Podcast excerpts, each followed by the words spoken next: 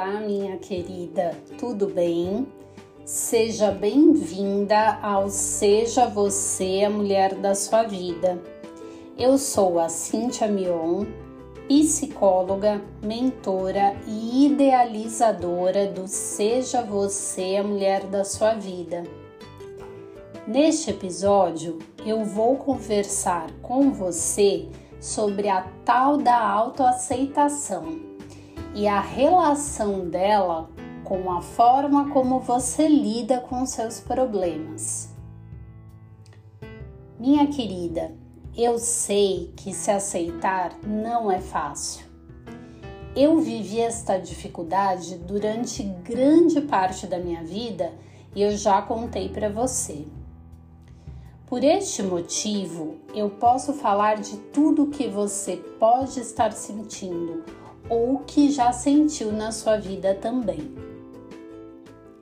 Quem me vê hoje gravando vídeos, falando em um podcast como esse aqui, tirando fotos, entre outras coisas, não imagina o quão insegura eu já fui comigo mesma e com as minhas qualidades, inclusive profissionais. Eu não vou dizer a você que hoje eu ainda não me questiono e que não fico com medo diante de novas situações. Sim, minha querida, nem tudo são flores. Mas a diferença é que eu procuro enfrentar melhor estes momentos. Porém, eu não posso esquecer jamais que eu sou humana e que esses altos e baixos fazem sim parte da nossa vida. Agora responde para mim como você lida com as suas dificuldades. Você se esconde, pede ajuda, se aterroriza, desiste, Bem, tudo isso já aconteceu comigo. Um dos momentos mais difíceis da minha vida foi quando eu me separei do pai da minha filha. Me passou pela cabeça um medo, a vontade de desistir de tudo e de me esconder. Eu pedi ajuda sim, eu precisei de ajuda mas acima de tudo eu tive a oportunidade de aprender e muito com tudo aquilo. Foram momentos muito difíceis e eu fui enfrentando dentro das minhas limitações. Acertei e errei como todo mundo e fui lidando com aquele momento do meu jeito, pois precisei tomar atitudes, ações diferentes de tudo que eu já tinha feito até então. Hoje, depois de mais de 10 anos, eu sei que eu poderia ter feito muita coisa diferente. Porém, eu procuro não ficar presa nisto não. Tenho sim orgulho de tudo que eu vivi e como cheguei até aqui. Bem, por que, que eu tô te contando tudo isso? Porque autoaceitação também tem a ver com aceitar a sua história, seus acertos e seus tropeços. Não dá mesmo para mudar o que já passou. Não dá para voltar ao passado. E também não dá para passar uma borracha em tudo e fazer de conta que esta história não existiu. Compreender o que você viveu faz parte de aceitar. Hoje eu procuro pensar no que eu aprendi com as dificuldades, não só nesta situação da separação, mas outras que eu vivenciei na minha vida. E eu reflito em tudo que eu posso fazer de hoje em diante. Agora eu faço a você a mesma pergunta que eu fiz agora há pouco. Minha querida, como você lida com as suas dificuldades. Tudo bem se você responder para si mesma: eu me escondo, eu fujo. Então, que tal aprender a fazer diferente a partir de hoje? Olha, problemas são como aqueles monstros que moram em nosso armário. Primeiro, precisamos abrir a, a porta deste armário para saber se ele existe mesmo. E se ele existe, será que ele é tão grande assim? E se ele existe e é bem grande, como vamos acabar com esse monstro? Pedindo ajuda, enfrentando, encarando de frente? Minha querida, se ignorarmos este monstro, ou seja, o problema, corre o risco dele nunca sumir. Pelo contrário, ele pode ficar bem maior. Então, que tal pedir ajuda se você não sabe lidar com ele? No meu caso, eu tive que procurar ajuda algumas vezes, inclusive e principalmente ajuda, ajuda profissional. Em 2002, muito antes deste momento de separação que eu comentei com você, eu tive que encarar uma depressão. Eu tinha 25, quase 26 anos, já estava formada na faculdade e trabalhava numa grande empresa. Foi ali, naquela época, que eu tive a clareza do quão baixa era a minha autoestima e como eu me enxergava diferente de como eu realmente era. Eu passei pela perda do meu pai sem encarar o luto de frente.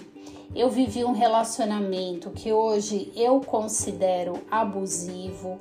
Enfim, muitas coisas tinham acontecido na minha vida que só estavam alimentando o meu monstro. Até que o monstro precisou ser encarado de frente. E eu procurei a ajuda de uma psicóloga que foi maravilhosa e me encaminhou para um psiquiatra também. Tudo isso foi tão incrível e me ajudou tanto, inclusive para me dar sustentação para outras dificuldades que vieram depois disso. Minha querida, falar para você que já tive depressão e que eu precisei tomar remédios para tratá-la não me envergonha hoje em dia. Muito pelo contrário, mostra para mim e para você que eu sou humana.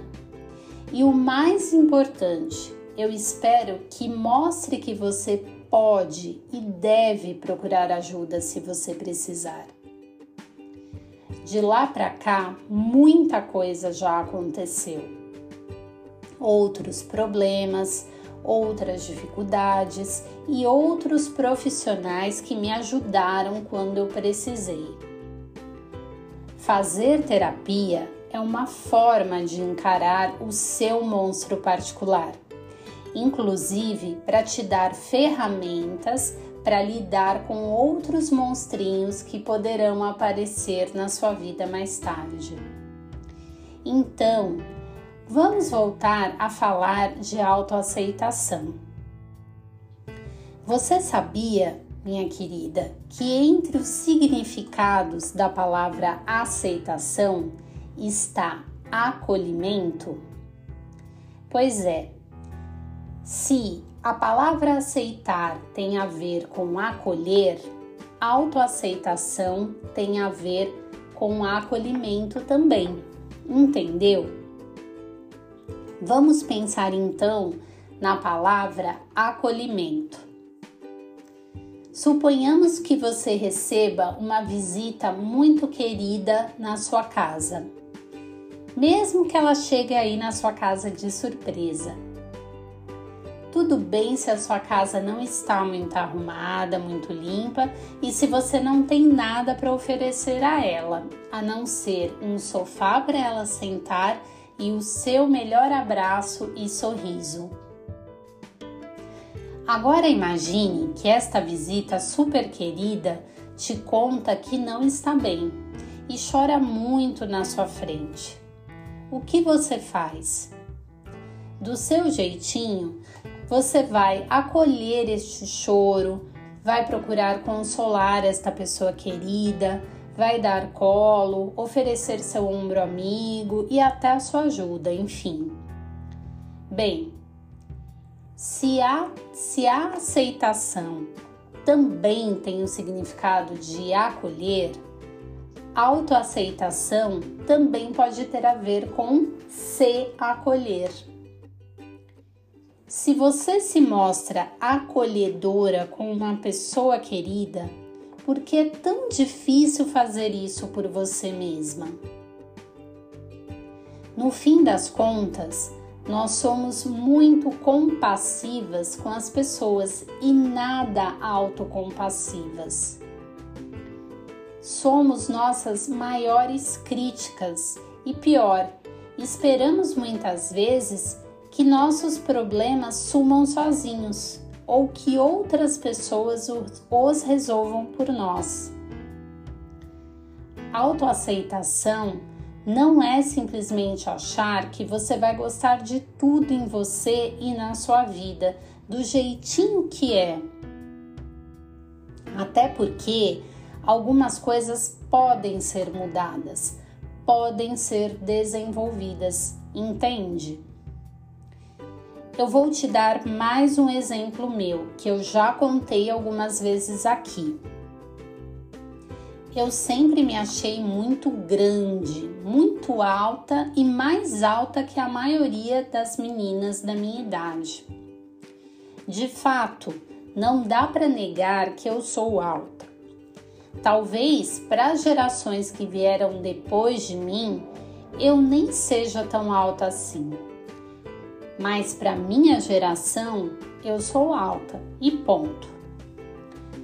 Um dos motivos pelos quais eu tive distorção de imagem corporal tem a ver com isso, com o meu tamanho.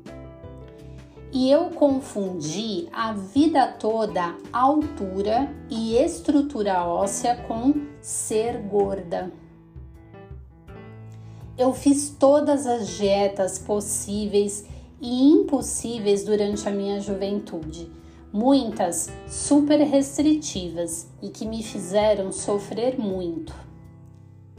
Porém, claro, nenhuma dessas dietas, minha querida, diminuiu meu tamanho, minha querida. É claro, eu tive que aceitar que eu sou alta e que meus ombros são largos e ponto final. Afinal, isso não tem como mudar mas eu posso sim mudar a minha percepção a partir do autoconhecimento e melhorar a minha autoestima. E isso foi algo que eu trabalhei na terapia. Outra coisa que eu posso mudar é a forma como eu me alimento. Não faço mais dietas restritivas e apenas adequo a minha alimentação ao meu bem-estar, à minha saúde eu me cuido com muito mais carinho do que eu cuidava antes. Faz sentido para você, minha querida? Tem coisas que definitivamente não podem ser mudadas, mas existem muitas que podem mudar, que podem ser aprimoradas.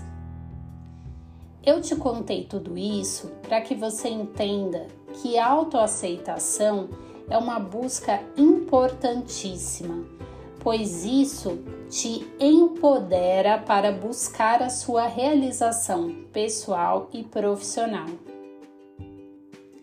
Portanto, eu espero que a partir desta minha história, assim como a de outras mulheres que passaram e que passarão aqui pelo podcast, te inspirem a procurar a sua realização também. Minha querida, eu espero que você tenha gostado deste episódio. Eu fiz com muito carinho, pode ter certeza. Contar a nossa história pode não ser muito fácil, mas é fundamental para nos ajudar a compreendê-la, compreendê-la, além de inspirar outras mulheres também. Por isso, se você tem vontade de contar a sua história aqui no podcast, me manda uma mensagem. E obrigada por estar aqui comigo. Me segue também lá no meu Instagram, arroba e me conta o que você achou deste episódio. Ah, não esquece de compartilhar com as suas amigas também. Um beijo e até o próximo episódio.